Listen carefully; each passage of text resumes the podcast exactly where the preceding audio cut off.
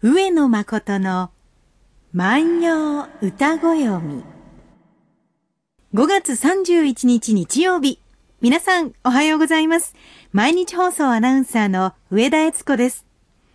毎週日曜日のこの時間は、皆さんと一緒に万葉の世界を楽しんでいきたいと思います。私たちに万葉時代のちょっぴりいい話を聞かせてくださいますのは、奈良大学教授の上野誠先生です。先生おはようございますお。はようございます。5月ももう終わりって、そうですね。早かったな。と改めて驚いてしまいましたが、そうですね。衣替え。えええええええーまあ、夏服。はいで、まあ、最近はですね、えーその、お兼用期間というのがありましてね、ええ夏服でもいいし、いいこのお冬服でもいいですよと。で、この期間以降は夏服にしてくださいというですね、はいあの、そういう学校も増えましたが、ええ。あ私の郷里のですね、はい。えー福岡県などは、あの、白いセーラー服はまだね、あの、こちらにもあるんですが、ええ案外九州で、まあ福岡で多いのはですね、水色のセーラー服。ああ、かわいいですね。はい涼しげで。あの、涼しげなね、ええあの、水色の、ちょっとね、あの、空色の、はい。えーセーラー服を採用している学校がね、しかも半袖でありましへえ上て。半身が水色。いや、もう、両方、両方なんですえかわいいですね。これね、あの、なんだかね、はいあの、私などは、う東京に出て行くまではですね、それが、あの、普通だと思っていたのですが、あの、白はね、はい。白いセーラー服はよく見かけますけれども、ええあの、そういうもの、水色もあるんですようんね。いいですね。冬の間はじゃあ紺とかで。あそうですね。冬の間はもうほとんど変わらないんですけれどあも。ーじゃあ景色がガラッと変わるでしょうね。変わりますね、変わりますうんで、その学校はやっぱりその非常に意識しているのか、ええあの、一斉に変わりますね。あはい。あの、多分、やっぱ街中でですね、はいもう本当にあの、その、あの、女子校なんですけれども、ええその女子校の生徒さんが通るだけで、あ、夏来たってわかうる。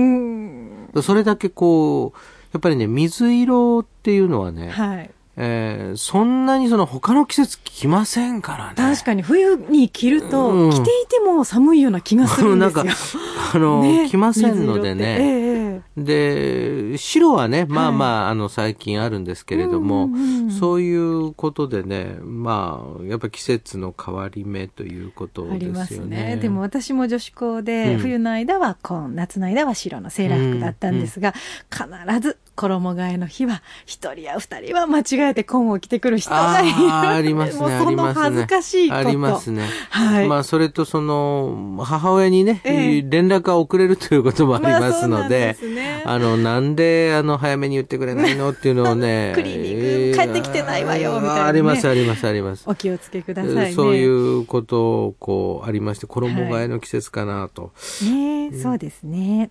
で、この季節からね、はいまあ、えー当然日本の夏というのは、ええその、夏と、その春と夏との間に梅雨があって、はい。で、その、梅雨から、その、本格的に、この梅雨が明けて、その夏がやってくるという構造になっていて、ええ。これがですね、まあ特徴うん的なんですけれどもね。はい。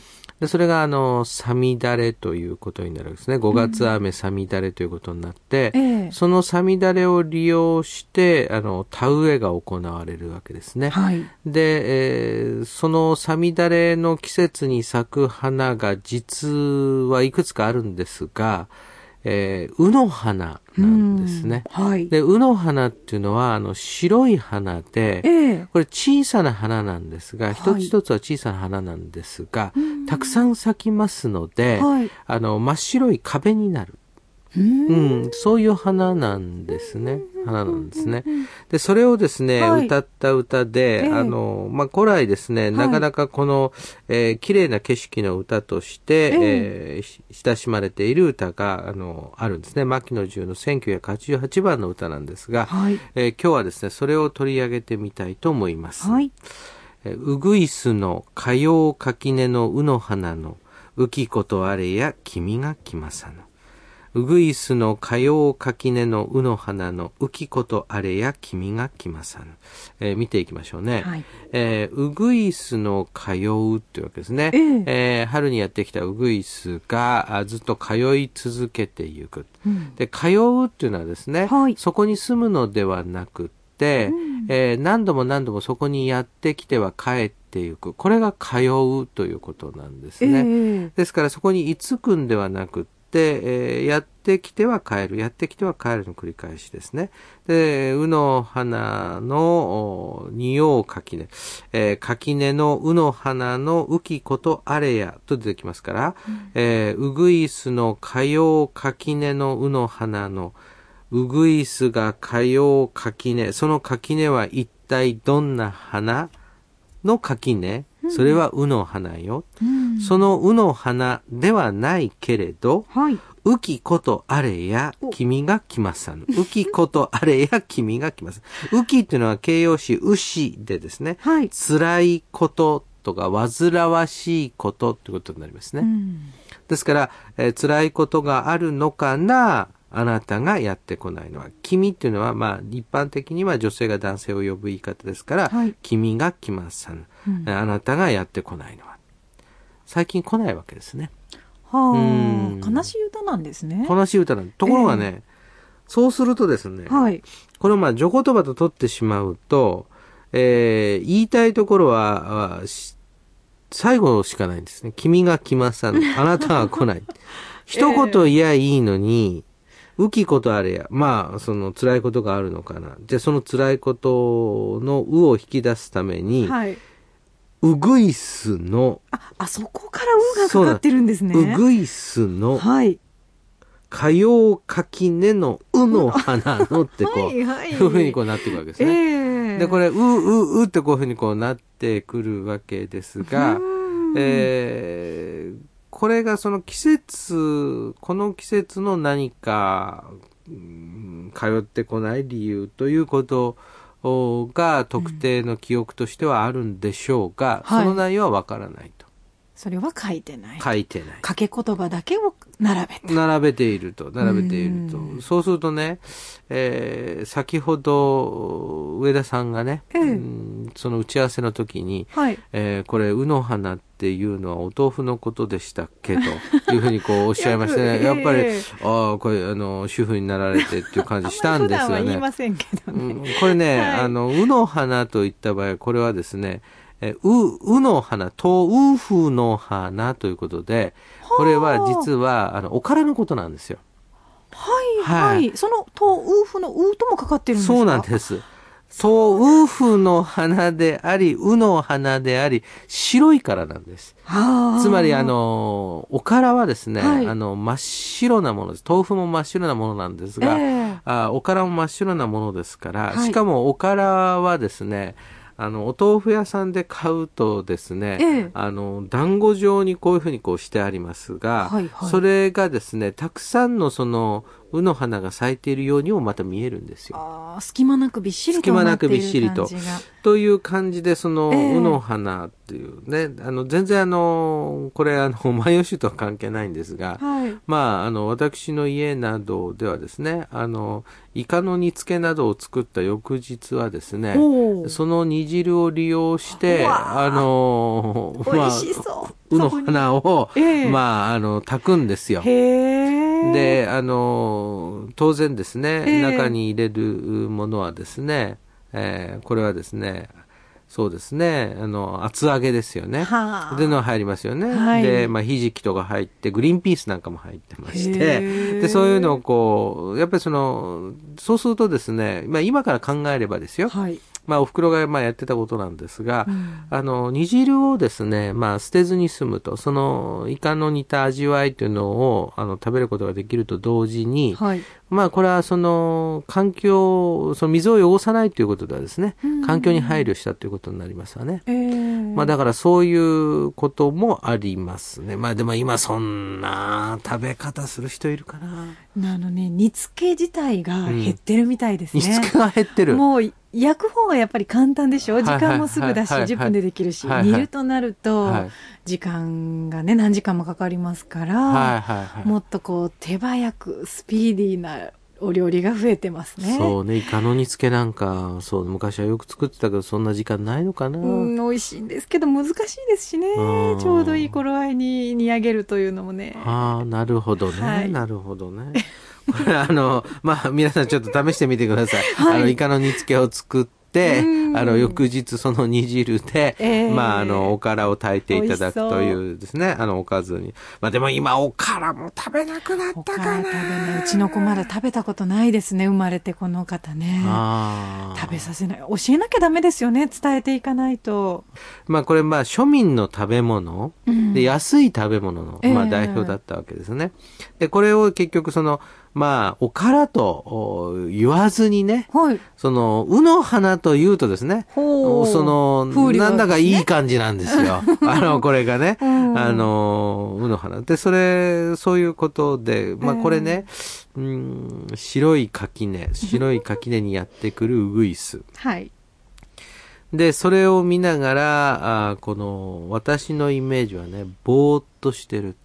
ああ、最近、そういえば、彼氏は通ってこないのだが、えー何か差し障りでもあるのかなというふうにね、ええ垣根を見ながら、こう、ぼーっとしている女性を思い浮かべる。うんでこれはですね、簡単に言うとですね、そんなことはどこにも書いてないわけですよ。座ってね、はいあの縁側で座って見てるので、どこにも書いてないんですが、これがですね、はあの、いわゆる序の効果と言いまして、えー序言葉になっているわけですね。えーウグイスの火曜垣根のうの花の浮き子とあれや。そうするとですね、えー序の部分ですね、ええ。そのうという言葉、浮き子とあれやのうを引き出すための、はい。えー、うぐいすの火曜垣根のうの花の部分が景色になるわけですね。そうするとですね、景色を重ね合わせて彼しかやってこないということを、ええ。自然自然とですね、歌を読む人はそこでイメージをしていきますので、はい。そのイメージをしていくとですね、あの、そういうようなストーリーがお頭の中に思い浮かばないわけではない。えそれはね、うん、そうですね。うん、解釈ではなくないえし、はいえーそういうようなことを勝手にしてもいけないんですが、でもそれはね、イメージとして捉えるってことはそういうことだと思いますね。私がなんとなくイメージしたのは、えーこの待ち人は、うん明日あたりに来るような感じが、この歌からはします。なるほどね。もっとこう、恨み節が書いてあって、うんそれこそ、うの花を見る余裕もない女性だったら、うんもう恋は本当に終わってるんじゃないか、うん、と思うんですが、うんまだ余裕を感じますもんね。そうですね。ええあの、浮き子とあれや君が来まさぬっていうのはですね、ええー当然その何らかの理由を推定し出すわけですよね。うんということは、えーやってくればですね、はい全く問題がないかもしれないわけです 何のね。理由もちょっと忙しかったんだよ。っていうことかもしれないんですよね。ええですからね、こういうような言い方っていうのは、こう、軽い言い方になるわけですよはいね。はいはい。でもね、歌っていうのは非常に面白いもので、ええそういうね、こう、軽いふっとした気持ちもね、えーこう、形になるとねねずっと残るんですよ。それ一瞬ですもんね。そういえばあの時ね、あの、一週間来なかったけどね、ええ。まあ、後から聞いたらね、えーなんか親戚のおばさんが、あの、高血圧で倒れてたから、病院に行ってた。って、ああ、それはでも大変だったけど、今は元気に、あでもよかったね、っていう、そんなことすぐ忘れちゃうわけなんですはいがはいはい、あのーなんか、そう思うと写真のような効果がありますね。そうなんです一瞬を切り取るというね。そうなんです。で、ええその一瞬を切り取って、はいえーでも31文字しかありませんので、ええそれは全てを切り取っているわけでは当然ないわけで、はいそうするとですね、本人にはわかるけども、今は我々読んだ本、我々は全くわかんないと。ええでも全くわかんないけども、まあそんなこともあるわなっていうのはですね、あの、わかるっていうのが面白いとこですよね。私も家でですね、ええあの、まあ、たまにですけど、夫婦喧嘩なんかしますわね。そうしたら、その次の日ぐらいには、必ず楽しそうな家族写真を撮ることにしてるんですよ。そうすると、残っていくのは楽しそうな写真ばっかり。うーん。まあ喧嘩してる写真なんて撮りませんけどねなるほどね。なるほどね。これね、ええあの、喧嘩してる写真っていうのは逆にね、はい。心の中には、心の中に喧嘩したことは残ったとしてもね、えあの、喧嘩してる写真って撮れないもんなんですよね。でね。これは考えてみると、はい歌も同じでええね、ええあの、楽しいとかね、あの、悲しいとかいうのは案外、その、残ったりするんですが、はい。こう、ふっとした感じの歌っていうのはね、何気なく歌うっていうのは結構難しかったりするんですね。これはね、何気ない歌なんだけども、えあのー印象深く歌っている点で、ええやっぱり不思議な歌、貴重な歌ね。そうかもしれませんね。うんなんとなく爽やかな感じがしますもんね。あの、芸術っていうのは、はい様々なその器ですから、その器に適したものと適してないものがあってですね、えええーものすごいその劇的なものを、うんその盛り付けるのにいいようなものも当然あるわけですよね。はい。えー例えばその劇的なもの、例えばオペラとかですね、えーさらにはその演歌で言うとですね、まあ例えばその、えー彼氏に振られてコップ酒を飲んでっていうのはこれ演歌に歌いやすいですが、朝が気持ちがいいのでラジオ体操しましたっていうのは演歌ではなかなか歌いにくい。確かにそうですね。そう、そう、あのね、やっぱりこれを、このね、うん短歌っていう形はね、かこはい。う切り取るときに、こう、ふっとしたことをですね、ええ。うん切り取るっていうのは案外難しくって、でそれをですね、こう切り取ったっていう中で、はい。この、そうですね、うん。えーまあうんこれ奈良時代を生きた一人の女性のまどろみ、うん。で、そういうようなものを、こう、ふっと救い取って、その前後は全くわからないのだが、その時にどうしたのかな？って思ったのだけが残ってうる。ん 最初読んだ時は、うっていう言葉をかけただけやんってこう思わず突っ込みたくなったんですが、うん意外と深みのある歌だったんですね。いや、その可能性もありますね。あの、う、うということだけが欲しくてはい言い出したのかもしれませんが、それでも読む側はね、やっぱりイメージの世界に遊びますよね。ねそんなところやっぱ楽しい歌だな。もう一度読んでおきたいと思います。うぐいすのかよう垣根のうの花の浮きことあれや君が来まさら。うぐいすが通う垣根のうの花ではないけれど、浮きことがあるのか、あなたはやってこない。今日は牧野十1988番の歌をご紹介しました。皆さんはこの歌をどんな風に読まれましたか？皆さんからはぜひ番組宛てにメッセージをお待ちしております。その他に上野先生に質問してみたいことなど何でもお寄せください。宛先は郵便番号530-8304毎日放送ラジオ上野誠の万葉歌ご読みの係までです。メールアドレスは歌ご読みアットマーク mbs1179.com です。たくさんのメッセージをお待ちしております。さあ、梅雨までまだ少しありそうですから、晴れ間を楽しみたいですね。それではまた来週お会いしましょう。さよなら。さよなら。